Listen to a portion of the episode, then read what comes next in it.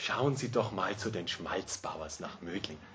Und dann bin ich irgendwann mal hier gewesen und so ist also der Kontakt entstanden. Robert hat mich schon ein paar Mal ganz liebevoll eingeladen zu irgendwas und äh, ich habe dann meistens ihm gesagt, du machst es wirklich gut. er macht es auch gut und man hat schon gemerkt, die haben auch schon gebetet und so, aber manchmal hat es einfach nicht funktioniert. Und jetzt kam er eben und hat gesagt, ja, es wäre ein großes Geschenk für uns, wenn du uns etwas über die Sakramente sagen könntest. Also jetzt hat es heute geklappt. Und das Schöne war eben, dass eigentlich er mit seiner Frau und sie einen kleinen Schmalzit, also alle hatten diese schön gestickten ähm, Westen an, die Wollwesten an, bei uns im Blindenmarkt war. Da war es noch ein bisschen kälter als heute. Nur die Älteste, die Maria, die hat schon was anderes an, die trägt nicht mehr diese Wollwesten. Also, sie sind gekommen. Und Robert und ich, wir sind eine halbe Stunde vor dem Vortrag, die Michi war schon ein bisschen nervös, wir sind eben vom Pfarrhaus noch rüber zu uns in den Auhof. Das ist ein alter Gutshof, wo wir seit 1998 eben sind. Wir haben mittlerweile einiges hergerichtet. Es war eben ein Gutshof, der direkt auf die Erde gebaut worden ist. Deswegen zieht die Wand Feuchtigkeit und jetzt wird viel gearbeitet. Die Novizen sind mit einem Pater, die zu Hause ein ähm, Unternehmen haben, die eben sich da auskennen, sind dabei, eben jetzt da extra auszugraben, Lehm hinzutun, damit es trockengelegt wird. Also viel Arbeit. Und wir sind also in den Auf gekommen und das Erste, was der Robert gesagt hat, die Immaculata begrüßt uns schon, weil wir haben in der Mitte unseres Hofes eine Immaculata-Statue. Also so waren wir dann gleich verbunden. Wie sagt der heilige Pater Maximilian Kolbe? Alle Gnaden fließen aus dem Herzen Jesu durch die Hände der Immaculata zu uns. Unser Thema heute, die Sakramente. Für die Kirche sind die Sakramente ungemein wichtig. In den Pfarrgemeinden dreht sich fast alles um die Vorbereitung auf die Kommunion, die Beichte, die Firmung und dann um die Ehe. Und wir wissen, ohne die heilige Messe und ohne regelmäßige Beichte würden wir schnell mittelmäßig werden. Also kein Christsein ohne die Sakramente. Jesus hat vor 2000 Jahren gelebt und jetzt sind die Sakramente so wichtig. Die erste Frage also, was hat unser Herr Jesus Christus mit den Sakramenten zu tun? Schauen wir mal mit unserem inneren Geiste auf das Bild vom barmherzigen Jesus, wo aus seinem Herzen Blut und Wasser hervorkommen. Und dieses Bild vom barmherzigen Jesus greift eigentlich die Präfation auf, die gestern die Priester gebetet haben am Herz-Jesu-Fest. Da heißt es nämlich, am Kreuz erhöht, hat er sich für uns dahingegeben aus unendlicher Liebe und alle an sich gezogen. Aus seiner geöffneten Seite strömen Blut und Wasser, aus seinem durchbohrten Herzen entspringen die Sakramente der Kirche. Das Herz des Erlösers steht offen für alle, damit sie freudig schöpfen aus den Quellen des Heiles. Also, das Kreuz, das Herz Jesu ist die Quelle, aus der das lebendige Wasser des Heiligen Geistes und das überfließende Leben Gottes strömen. Jeder Mensch kann kommen und hier Leben finden. Aus seinem Herzen entströmen die Sakramente. Und wenn wir auf diese letzte Phase des Lebens Jesu schauen, wo er am Kreuz hängt, dann war Johannes Augenzeuge und er sagt, Jesus neigte sein Haupt und gab seinen Geist auf. Wörtlich heißt es, und er übergab seinen Geist. Im Griechischen Edoken Pneuma. Also er übergibt den Heiligen Geist, den er im Herzen hatte, übergibt Jesus den Seinigen, die unter dem Kreuz sind, der Mutter Gottes, dem Johannes. Der Augustinus sagt so schön, der letzte Atemzug des Herrn war der erste Atemzug der jungen Kirche.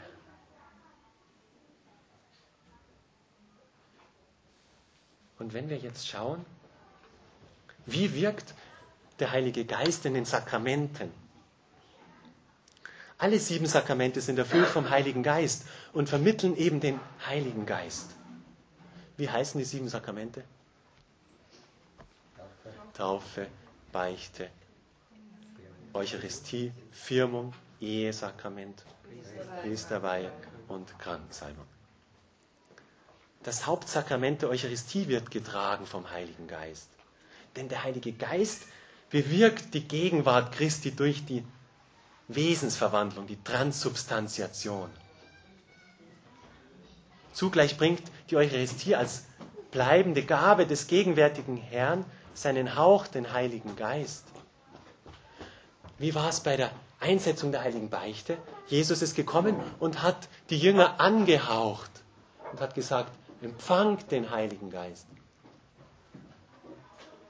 In der Firmung kommt ganz besonders der Heilige Geist herab auf die jungen Leute, wie es im Text heißt, so wie bei den ersten Christen bei der Firmung.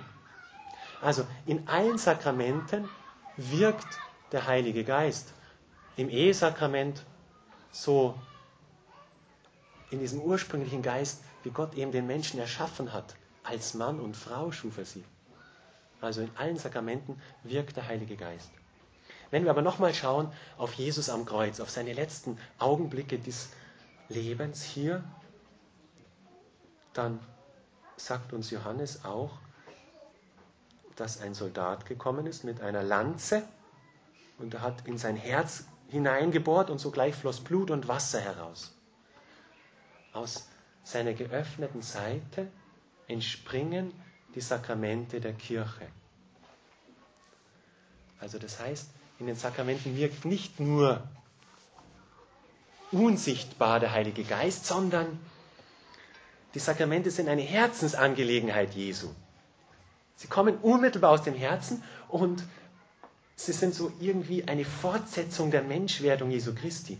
Der heilige Papst Leo der Große sagt, was in Jesus Christus sichtbar war, ging hinüber in die Sakramente. Was an Jesus Christus sichtbar war, ging hinüber in die Sakramente. Jetzt könnten wir auch nochmal einen Blick auf alle Sakramente werfen und schauen, was ist denn ganz besonders in den einzelnen Sakramenten sichtbar geblieben von Jesus Christus. Schauen wir mal auf die Priesterweihe. Der hohe priesterlich waltende Herr aus dem Abendmahlsaal steht hinter der Weihe, hinter der Handauflegung und hinter der Grisamsalbung der dreigestuften heiligen Weihe. Oder der Herr, der den Heiligen Geist eben seinen Jüngern gegeben hat durch die Anhauchung, durch diesen Kuss. Er setzt sein Geistwirken fort in der Firma. Derjenige, der suchte, was verloren war, der die Sünde auf sich nahm, bleibt vergebend, verzeihend und lossprechend im Bußsakrament. Und Gott, der die Liebe ist, Gott Vater, Gott Sohn, Gott Heiliger Geist, der in einer menschlichen Familie aufgewachsen ist, er waltet im Sakrament der Ehe.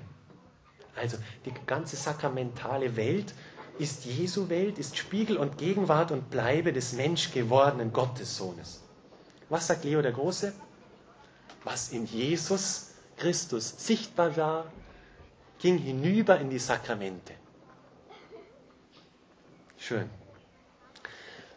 Noch ein dritter Blick auf die Fülle der Sakramente.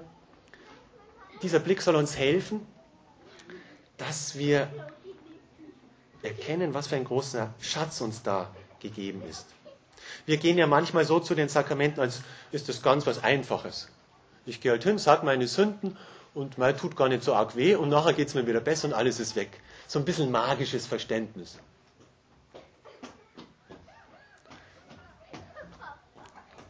Wenn wir bedenken, was es Jesus gekostet hat, uns die Sakramente zu schenken, dann werden wir auch tiefer diesen Schatz erkennen. Was es ihm gekostet hat, bei uns zu bleiben in den Sakramenten. Und da werden wir die Größe der Sakramente erahnen. Also die Sakramente haben den letzten Blutstropfen des Herzens Jesu gekostet. Also schauen wir auf die Taufe. Was für eine Demut hat Jesus gehabt, als er in den Jordan hineinstieg? Er als Gott unter dieser Masse von Sündern? Welche Liebe und völlige Selbsthingabe hat er am Kreuz gehabt, so dass dann eben Blut und Wasser herausgeflossen ist. Also wir können sagen, das Wasser des Herzens Jesu ist dein Taufwasser, das uns zu Kindern Gottes macht. Okay, Wasser drüber, passt schon, wir sind getauft. Damit du ein Kind Gottes werden kannst, hat Jesus das Wasser aus seinem Herzen fließen lassen. Und das ist dann zu dir gekommen. Also wir müssen es so ganz konkret persönlich sehen.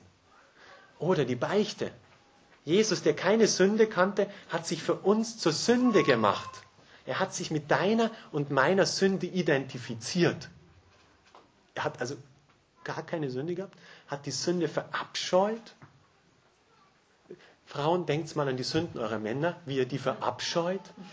Und jetzt identifiziert euch mit denen, als hättet ihr die gemacht. Und Jesus hat noch einen viel größeren Abscheu vor der Sünde gehabt. Und wie es dann eben heißt, er hat unsere Sünden getragen. Jesaja. Oder als er die Beichte einsetzt, sind die Jünger, die ihn alle verraten haben, versammelt wie die Häschen. Und was sagt er? Hey Burschen, wo wart ihr? In der schwierigsten Stunde habt ihr alle gekniffen. Nein, er sagt, der Friede sei mit euch. Und vorher hat er eben diesen Akt im Herzen gesetzt, wo er ihnen ganz vergeben hat. Also was hat es Jesus gekostet, um uns die Sakramente zu schenken? Noch ein Blick vielleicht auf das Ehesakrament. Jesus hat 30 Jahre verborgen gelebt in einer Familie. In der, Himmel, in der Liebe zum himmlischen Vater, in der Liebe zu Maria und Josef. So hat er uns gleichsam die Kraft erlebt, damit auch wir eine gute Familie leben können, eine gute Ehe. Also Jesus Tag für Tag, Stunde um Stunde mit dem heiligen Josef zum Arbeiten gegangen, Wasser getrunken, Cola gab es damals noch nicht so viel. Fanta auch nicht. In der Schweiße seines Angesichtes für uns erlebt, dass wir eine heilige Ehe, im Sakrament der Ehe leben können. Was ist ein Sakrament? In diesem Wort Sakrament steckt sakral drinnen, heilig. Wir betreten also einen heiligen Bereich, wenn wir die Sakramente empfangen. Das Sakrament ist zunächst einmal ein Zeichen, ein heiliges Zeichen. Es verweist auf etwas anderes. So verweist zum Beispiel die Abwaschung mit Wasser bei der Taufe auf die Abwaschung der Sünden. Die Handauflegung bei der Priesterweihe ist Zeichen einer besonderen Indienstnahme und Bevollmächtigung. Der Genuss der Eucharistie weist hin auf die Vereinigung mit Gott. Zeichen haben normalerweise nicht an sich, selbst die Wirkung hervorzubringen, auf die sie verweisen. Denken wir mal an den Straßenverkehr. Ist es so, dass wenn die Ampel rot wird, dass unser Auto automatisch stehen bleibt? Noch nicht. Nicht. Also hat nicht die Kraft in sich, dass automatisch das bewirkt wird, was das Zeichen, was die Ampel, das Stoppschild anzeigt. Aber die Sakramente bewirken das, worauf sie verweisen. Also das heißt, die Waschung mit Wasser bei der Taufe weist nicht nur auf die Reinigung der Sünden hin, sondern sie bewirkt sie. Die Handauflegung bei der Weihe bezeichnet nicht nur die Indienstnahme und Bevollmächtigung, sie bewirkt sie. Und der Empfang der Eucharistie ist nicht nur ein Zeichen für die Vereinigung mit Gott, sondern bewirkt sie. Es ist die Vereinigung. Jesus hat uns die Sakramente aus seinem Herzen geschenkt, damit wir Menschen in inniger Vereinigung mit Gott leben können. Gott braucht keine Zeichen, um sich mitzuteilen, aber wir Menschen brauchen die Sakramente. Durch diese sinnhaften Zeichen soll der Mensch auf die geistige und übersinnliche Wirklichkeit verwiesen werden.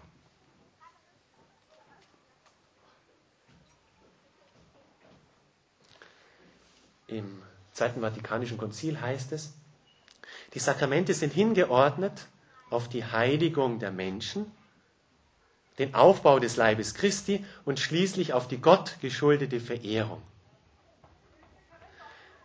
Den Glauben setzen sie nicht nur voraus, sondern durch Wort und Ding nähren sie ihn auch, stärken ihn und zeigen ihn an. Deshalb heißen sie Sakramente des Glaubens. Sie verleihen Gnade, aber ihre Feier befähigt auch die Gläubigen in hohem Maße, diese Gnade mit Frucht zu empfangen, Gott recht zu verehren und die Liebe zu üben. Es ist darum sehr wichtig, dass die Gläubigen die sakramentalen Zeichen leicht verstehen und immer wieder zu jenen Sakramenten voll Hingabe hinzutreten, die eingesetzt sind, um das christliche Leben zu nähren. So, wir schließen diesen ersten Abschnitt ab mit einer Definition. Was ist ein Sakrament? Von wem sind uns die Sakramente geschenkt? Von Jesus Christus. Alle sieben sind eingesetzt durch Jesus Christus, sagt das Triento Konzil.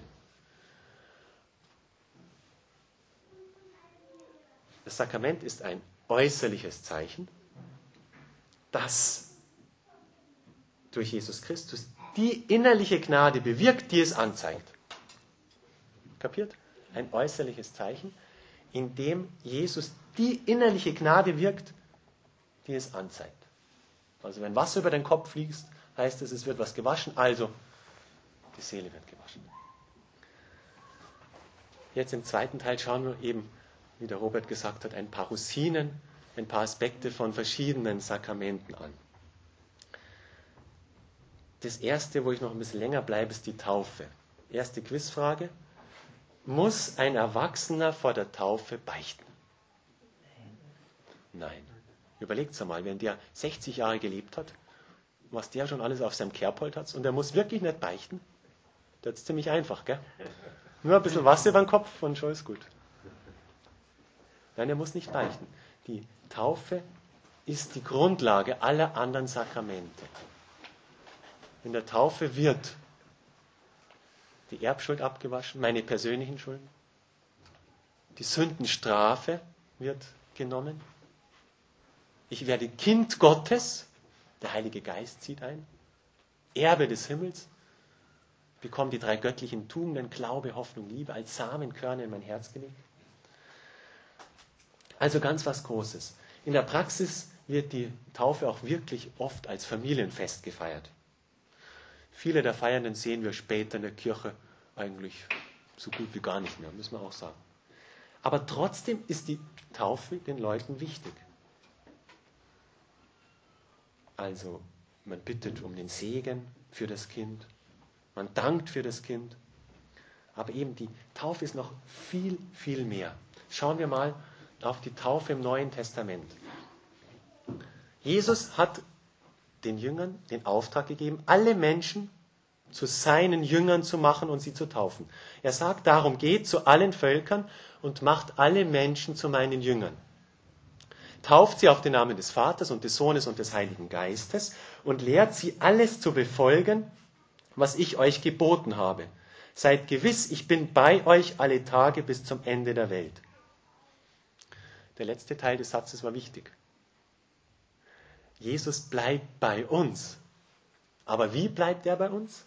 Dadurch, dass Menschen getauft werden. Und wo bleibt Jesus bei uns? In den Menschen, die getauft sind. Nochmal, Jesus lebt in den Menschen, die getauft sind. Durch die Taufe werden wir in Christus hineinverwandelt. Man wird selbst zu Christus. Christus und wir sind Christen. Nur die Endsilbe ist etwas anderes. Das zeigt schon unsere innige Verbindung mit Christus. Aber er sagt auch vorher deutlich, macht die Menschen zu meinen Jüngern. Lehrt sie alles zu befolgen. Also, zuerst wirst du Jünger und dann wirst du getauft. Zuerst kommt mal diese Sehnsucht und dann kommt dieser letzte Schritt. Benedikt XVI. hat großen Wert darauf gelegt, dass, wenn eine Mutter mit dem Kind kommt, die Frage kommt, was wünschen Sie von der Kirche Gottes für Jonathan? Und dann kommt die banale Antwort, wäre die Taufe. Das ist zu banal. Den Glauben. Weil die Kirche gibt uns, schenkt uns den Glauben. Jesus hat seiner Kirche den Glauben gegeben, die Offenbarung, und die Kirche schenkt uns wieder die Fülle des Glaubens. Ich habe so eine Vorahnung, wenn ich anfange, zu Gott auf, ja, mich nach Gott auszurichten. Aber den eigentlichen Glauben kriege ich dann in der Taufe geschenkt. Was Gott eben in meinem Herzen dann wirkt. Wir haben zurzeit einen konkreten Fall mit einem Mitbruder, der Schwierigkeiten in der Pfarre hat. Es kam eine Mutter aus der Kirche ausgetreten, die ihr Kind taufen lassen möchte. Schön. Aber es soll so schnell wie möglich gehen. Auch der Taufpart ist aus der Kirche ausgetreten. Was machen wir da? Ja, langsam. Und es gab also Aufregung und wir haben jetzt von der Diözese ein E-Mail bekommen, weil vorher war schon offiziell an alle Pfarrer das Versand, wie man da vorgehen soll als pastorale Leitlinie. Und ich habe eben hier die Zeilen da, wo es heißt, an diese Leitlinien, Richtlinie sollen sich alle Pfarren halten, weswegen der eingeschlagene Weg, dass man eben die seelsorglich betreut, wichtig ist und nicht das Ausweichen auf eine andere Pfarre die Lösung sein kann. Weil es gibt ja immer einen Pfarrer, der dann sagt, ja, mach mal, kommt sie her. Das ist ganz nett, ja. Aber Sie sagen, aus Sorge um die Kinder, deren Eltern aus der Kirche ausgetreten sind und die dennoch um die Taufe für ihre Kinder bitten, hat die Diözese St. Pölten eine pastorale Richtlinie erlassen, wie in Fällen von aus der Kirche ausgetretenen vorzugehen ist. Nachdem die Taufe ja kein leeres Ritual ist und auch nicht sein darf, ist es wichtig, mit den ausgetretenen Eltern über den Inhalt der Taufe zu sprechen und so Klarheit über die Motive zu erlangen, weshalb sie ihr Kind taufen lassen wollen. Dazu wird nun eine zumindest dreimonatige Frist vorgesehen, in welcher ein Seelsorger im Gespräch mit den Eltern die Lehre der Kirche zur Taufe darlegt und die Eltern ihre Gründe darlegen können. Es soll dies auch eine Gelegenheit sein, über die Vorgänge zu sprechen, die zum Kirchenaustritt geführt haben und diese nach Möglichkeit zu lösen so dass ein Wiedereintritt in die Gemeinschaft der Kirche für die Eltern möglich wird.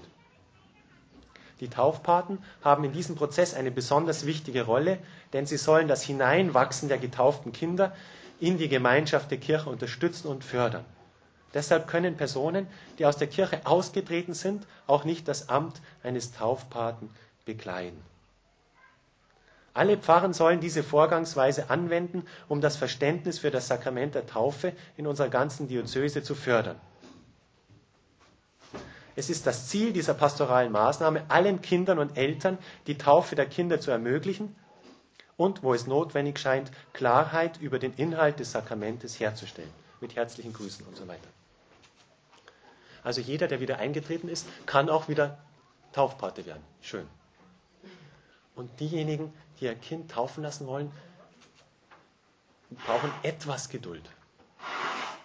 Und auch die Bereitschaft, ähm, dass sie sich tiefer mit dem Sakrament auseinandersetzen.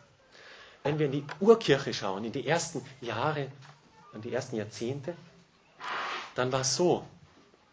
Nehmen wir mal an, es gibt den Alexander.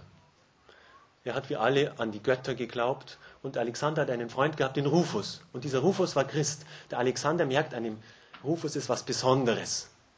Er hat irgendwie ein Geheimnis. Und schließlich wird dieses Geheimnis offenbar, dass er Christ ist. Und der Alexander fühlt sich also angezogen, will auch Christ werden. Schon dieser Entschluss hat in den ersten Zeiten Verfolgung und Leben kosten können. Und dann begann eine Zeit, wo er in der Glaubenslehre unterrichtet wurde. Vater unser, Sakramente, Glaubensbekenntnisse, was hat Jesus alles für uns getan?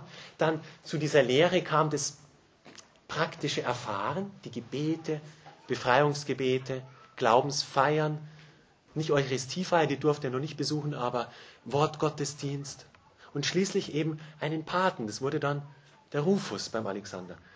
Und wie lange hat diese Zeit des Katechumenats gedauert? zwei bis sechs Jahre, je nach Bedürfnis des Einzelnen. Und so ist also diese Sicherheit gewachsen. Er ist frei geworden von allen, allen anderen Weltbildern, die er hatte und von allen falschen Anhänglichkeiten. Und dann ist er also eingetaucht worden bei der Taufe in das Wasser Richtung Osten gewandt. Ja, zuerst war Richtung Westen, wo die Sonne untergeht, war dieses dreimal Ich wieder sage, allem Bösen. Dann Richtung Osten das dreimal Ich glaube. Und dieses untergetaucht werden. Wenn wir einen Schwamm vor Augen haben, ich tauche den unter Wasser, dann versinkt er. Aber dieser Schwamm wird auch ganz durchdrängt. Und ebenso hat dich die Taufe, hat uns die Taufe in Christus eingetaucht. Und auf diese Weise sind wir nicht nur mit ihm bekleidet, sondern, weil das Kleide nur was Äußeres ist, wir sind durchdrungen mit seinem Leben, mit dem Leben Jesu Christi. Also dieses göttliche, unsterbliche Leben gilt es zu bewahren und aus dieser unendlichen Kraft wollen wir auch leben. Also es ist diese Stelle im Galaterbrief, wenn, ihr, wenn es heißt, denn ihr alle, die auf Christus getauft seid, mit ihm begraben seid, habt Christus als Gewand angelegt und eigentlich seid von Christus durchdrungen worden. Das ist in der Taufe geschehen. Und jetzt liegt es an uns, dass wir aus dieser Kraft der Taufe leben. In den Rocky Mountains wurde mal ein 80-jähriger Ureinwohner getauft. Und ein paar Jahre später wird er dann nach seinem Alter gefragt, worauf er voller Überzeugung und auch mit einem gewissen verschmitzten Lächeln sagt, zwei Jahre. Das ist bekannt. Mein Leben hat mit der Taufe begonnen. Die 80 Jahre davor waren ein Leben, das eher dem Tod ähnelte. Du bist noch nicht einmal zwei Jahre alt, gell? Ist noch ganz frisch bei dir.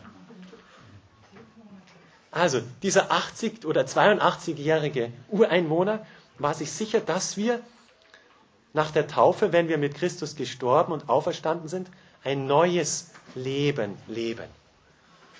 Die Taufe vermittelt dir eine göttliche Kraft, die gleichzeitig Lebenskeim ist und todbringendes Bakterium. Du stirbst der Sünde und erstehst zum göttlichen Leben. Und der Glaube versichert uns, dass in jedem Getauften eine wunderbare Quelle geistlicher Kraft sprudelt, die fähig ist, die Welt zu erneuern. Schauen wir mal unser Herz, wie das da drin sprudelt. Es ist Christus, der in dir und in mir lebt. Und von ihm geht eine Kraft aus, die noch tausendmal wirksamer ist, um die Gesellschaft zu erneuern und zu verwandeln, als jene unerhört zerstörerische Kraft, die die Kernphysik in den Tiefen der Materie entdeckt hat. Die Kraft Christi, das göttliche Leben in uns, ist viel stärker.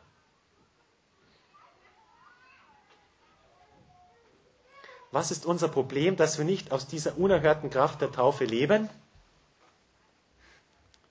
Die Angst. Die Angst. Angst entsteht, wenn es dunkel wird. Mama, ich habe Angst.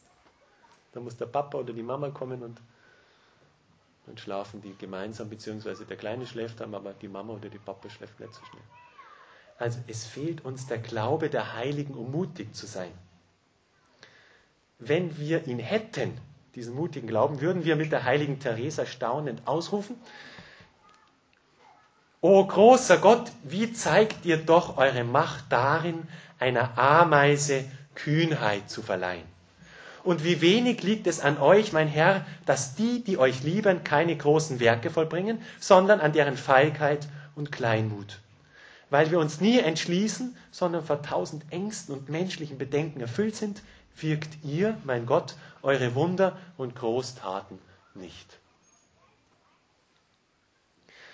Taufe bedeutet, mit dem Kraftwerk des dreifaltigen Gottes verbunden zu werden doch damit diese Liebeskraft in unser Leben kommt, muss nun der Stecker in die Dose.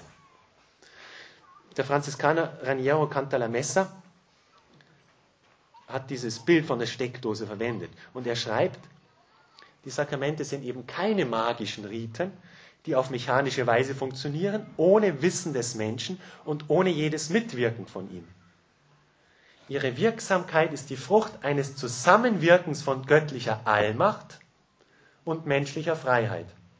Oder wie Augustinus gesagt hat, der dich erschaffen hat ohne dein Zutun, wird dich nicht erretten ohne dein Zutun. Also, was können wir konkret tun? Wir können täglich unser Amen sprechen. Bei der Taufe heißt, ich, Robert, ich taufe dich im Namen des Vaters und des Sohnes und des Heiligen Geistes. Amen. Genau, das sagst du jeden Tag. Nur nicht als Täufling, sondern dann jeden Tag extra. Die Grundentscheidung der Taufe verlebendigen, mit Jesus Christus als unseren Herrn leben, das machen unsere Geschwister von Freikirchen, die sagen das immer. Du musst Christus als den Herrn in deinem Leben annehmen. Jetzt nimm ihn an. In dem Augenblick, nimm ihn jetzt an. Er ist dein Herr. Übergib ihm dein Leben. Amen, Halleluja. Genau. Das kommt dann auch noch. Drittens, wir sollen treu sein im Ich glaube, aber auch im Ich wieder sage. Wir können nicht zwei Herren gleichzeitig dienen. Oft sagen wir, ich glaube schon, und das wieder sagen, nicht so. Also das gehört auch irgendwie dazu. Martin Luther hat an seinem Schreibtisch eingeritzt oder äh, auf einem Schreibtäfelchen gehabt, Baptizatusum, ich bin getauft. Dieses Bewusstsein hat ihm geholfen. Er hat einen Vater im Himmel, ich bin sein Kind. Und wenn es schwierig wurde, Selbstzweifel, Stress. Okay, ich habe einen Vater im Himmel, der hat mich angenommen. Viertens, die göttlichen Tugenden in uns entfalten. Diese Samenkörner des Heiligen Geistes, Glaube, Hoffnung und Liebe sind in unser Herz gepflanzt. Aber die können auch verkümmern, wenn sie nicht gegossen werden. Und früher in alten Gebetsbüchern findet man oft so Gebete wie Übung der göttlichen Tugenden. Und ich habe erst eins gehabt aus dem Jahr 1932 und da habe ich eben diese Übung der göttlichen Tugenden mal ähm, abgeschrieben. Und ich habe es bewusst in dieser alten Form gelassen, damit uns die Denkweise und der Glaube unserer Vorfahren noch besser zum Ausdruck kommt. Also, oben drüber steht göttlichen Tugenden, Übung der göttlichen Tugenden. Innerlich beten. Also, oh mein Gott, ich glaube, dass du einfach in der Wesenheit, dreifach in den Personen Vater, Sohn und Heiliger Geist, ein übernatürlicher Belohner des Guten und Bestrafer des Bösen bist. Ich glaube, dass Jesus Christus für mich gestorben und im heiligsten Altarsakrament wirklich gegenwärtig ist. Ich glaube auch alles Übrige, was die heilige katholische Kirche zu glauben befiehlt.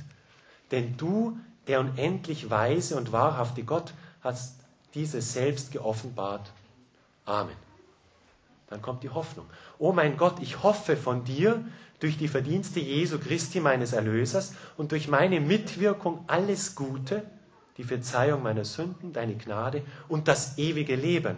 Denn du, o unendlich gütiger, getreuer und mächtiger Gott, hast mir das alles versprochen. Amen. Und dann kommt die Übung des, der Tugend des, der Liebe. O oh mein Gott, ich liebe dich aus ganzem Herzen über alle erschaffenen Dinge. Nicht nur deshalb, weil du mich zuvor geliebt und mit unzählbaren guten Taten überhäuft hast, sondern vor allem deswegen, weil du das allerhöchste Gut und wegen deiner selbst aller Liebe unendlich würdig bist. Aus Liebe zu dir liebe ich auch meinen Nächsten, sowohl Freunde als auch Feinde, wie mich selbst und dich in ihnen. Amen. Das ist eine ausführliche Übung der drei göttlichen Tugenden. Auf dem Hintergrund, wenn ich diesen Glaubensakt im Herzen setze, dann vermehrt sich die Tugend des Glaubens, der Hoffnung und der Liebe. Ich kann es auch ganz kurz machen natürlich. Mein Gott, du bist die Liebe, ich liebe dich. Das ist ein Akt der Liebe. So werden wir also immer mehr aus der Kraft der heiligen Taufe leben können, denn das ist der Sieg, der die Welt überwindet, unser Glaube. Schönen Gruß vom heiligen Paulus. Wie lange habe ich noch? Gute fünf Minuten. Dankeschön. Die heilige Beichte. Ich hätte noch zwei Sakramente, die heilige Beichte und die heilige Eucharistie. Die heilige Beichte ist ein wunderbares Sakrament, wirklich ein Schatz. Und ich als Priester mache mir Sorgen, wenn die Leute nicht zur Beichte gehen. Also es kann sein, wenn ich im Krankenhaus bin und sage, na, wie wär's? Wollen wir mal wieder beichten? Aber Herr Pfarrer, in meinem Alter, ich habe doch keine Sünden, ich habe niemanden umgebracht, Also für mich ist das dann unwahrscheinlich beruhigend. Also ich weiß, in den nächsten zehn Minuten werde ich sehr wahrscheinlich nicht umgebracht werden. Aber ich merke doch, irgendwas stimmt nicht. Denn wie Johannes sagt, wenn wir sagen, dass wir keine Sünde haben, führen wir uns selbst in die Irre und die Wahrheit ist nicht in uns. Also Sünde ist dieses Absondern von Gott. Vier Hilfsmittel. Das erste ein Zitat von Pater Kallen-Wallner. Gehen Sie jeden Monat zur Beichte und immer dann, wenn es notwendig ist. Suchen Sie sich bitte auch einen Priester, bei dem Sie das regelmäßig machen können und er kennt Sie dann bald und kann Ihnen dadurch besser helfen. Übrigens, eben Karl Wallner, sonst hätte ich es nicht gesagt, die Priester sind ganz lieb und helfen Ihnen beim Beichten, wenn Sie darum bitten. Zweitens ist es sinnvoll, wenn wir schon die Versuchung des Problems aussprechen. Es bringt oft Licht rein. Auch kann man raten, wenn jemand vor zwei Wochen beim Beichten war und eigentlich beichtet er jeden Monat und dann war irgendein heftiger Streit, meinetwegen mit dem Ehemann oder mit der Ehefrau und dann tut man so die nächsten Tage so dahin ähm, vegetieren, dann lieber geht man einmal zum Auto und fährt dann eine Stunde oder so und danach geht es wieder mit Vollgas weiter, als dass man dann halt so unfruchtbar dahin liegt. Drittens, wie bringe ich jemanden dazu, auch die lässlichen Sünden zu beichten? Wie vermittle ich Geschmack am Beichten? Zuerst liegt es mal an uns. Wenn die sehen, der war jetzt beim Beichten und da hat sich was geändert, dann ist es ein gewaltiges Zeugnis. Natürlich beten wir auch um den Heiligen Geist, dass er das Herz erleuchtet. Und wir können auch mal die Heilige Schrift lesen, Bergpredigt zum Beispiel. Viertens, wer öfters beichtet, wird merken, dass er meist dasselbe beichtet. Dann hat derjenige schon seinen Hauptfehler entdeckt. Jeder Mensch hat einen Hauptfehler und einen Hauptvorzug auch. Das heißt, einen besonderen Schwachpunkt, wo sich dann alles andere so äh, ausbreitet, also sozusagen der Kernpunkt seiner Schwäche, wo der böse Feind weiß, ja, da, wenn ich ihn da erwischt habe, dann erlahmt das geistige Leben und der liebe Gott weiß, ja, da muss ich ihm helfen, muss ich ihn unterstützen. Und wenn wir darum kämpfen, diesen Hauptfehler umzuwandeln in eine Stärke, dann haben wir das meiste geschafft im geistigen Leben. Danach wird es leicht, freut euch. Das Problem ist nur, bis man es geschafft hat, nicht aufgeben. So, jetzt noch zwei Minuten für die heilige Eucharistie. Gehen wir gleich in Medias Res. Was macht eigentlich Jesus im allerheiligsten Altarsakrament?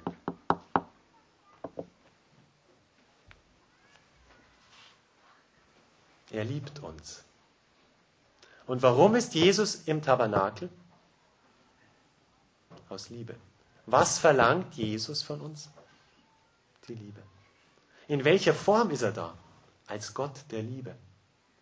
Und warum vervielfältigt sich Jesus hier im Tabernakel, in Heiligen Kreuz im Tabernakel, in Wien im Tabernakel? Aus Liebe. Warum verbirgt er sich? Aus Liebe. Immer die Liebe. Die Eucharistie ist das Sakrament der Liebe. Am Kreuz hat sich die Liebe der Gerechtigkeit unterworfen. Jesus hat für uns, für unsere Sünden gebüßt. In der Eucharistie ist alles Liebe. Die göttliche Allmacht unterwirft sich der Liebe. Alles unterwirft sich der Liebe. Zweite Frage. Was ist heiliges Brot? Habt ihr schon mal gehört? Heiliges Brot gibt es nicht. Wenn jemand nach der Wandlung von heiligem Brot spricht, ist das Blödsinn. Es gibt beim Frühstück vielleicht Brot, das gesegnet wird. Das ist gesegnetes Brot. Es gibt bei der heiligen Messe vor der Wandlung unkonsekrierte Brothostien. Nach der Wandlung ist kein Brot mehr da. Es schaut nur so aus. Wir haben jetzt keine Zeit zu einer Katechese über die Wandlung. Aber Sie können selber mal überlegen, wo gibt es eine Wandlung in der Natur, in der Physik, wo sich etwas ändert, aber wir sehen es nicht. Also ein Beispiel wäre zum Beispiel eine heiße Herdplatte. Das spüren die Kinder ziemlich oft. Manchmal ist es heiß und eigentlich war es vorher kalt, schaut aber eigentlich genauso aus, wenn es nicht gleich glüht. Also, Fakt ist, nach der Wandlung ist Jesus damit Gottheit und Menschheit, Leib und Seele, Fleisch und Blut. Aber er verbirgt sich unter der Gestalt der Hostie. Also wenn jemand von irgendjemand von heiligen Brot spricht, ist es vielleicht gut gemeint, aber irreführend. Und da müssen die Eltern sensibel werden und solche irgendwie schon beinhalteten Irrtümer auffangen in der Erstkommunion-Vorbereitung. Weil es ist kein Brot mehr danach. Das müssen wir den Kindern sagen, jetzt ist, ich habe es mal erlebt bei einer, bei einer jungen Mutter mit ihren zwei Kindern, so, jetzt gleich kommt der Heiland vom Himmel. Noch ein paar Augenblicke, sei noch ruhig, gleich kommt der Heiland vom Himmel. Jetzt ist der Heiland da. Jesus, ich grüße dich. Also dann ist Jesus da. Sprechen wir mit den Kindern von Jesus, nicht von heiligen Brot. Ähm, noch ein letzter Gedanke, der mir wichtig ist. Er stammt vom,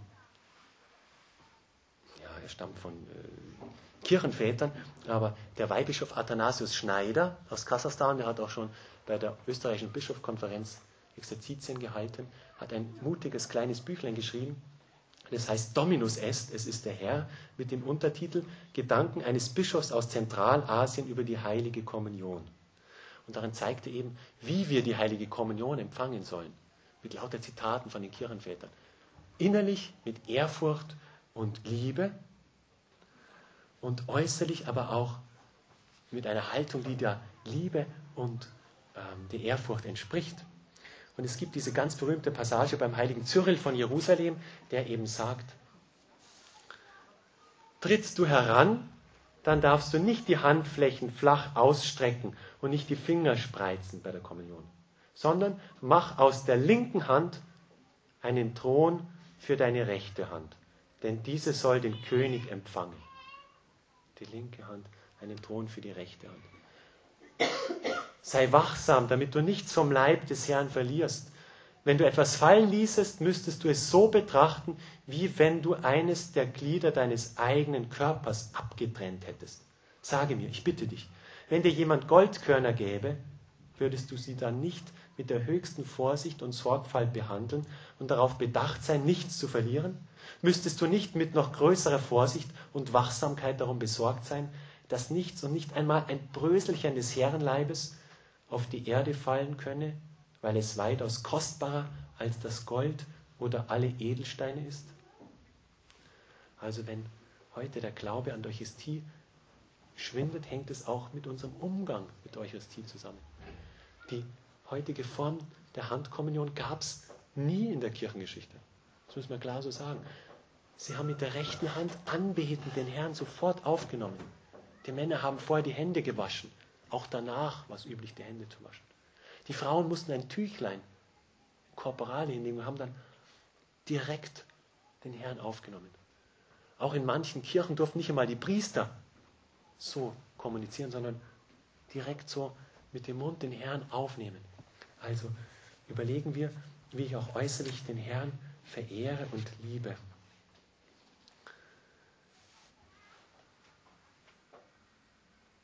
Also, liebe Brüder und Schwestern, es ist wunderbar, aus der Kraft der Sakramente seinen Weg der Heiligung zu gehen.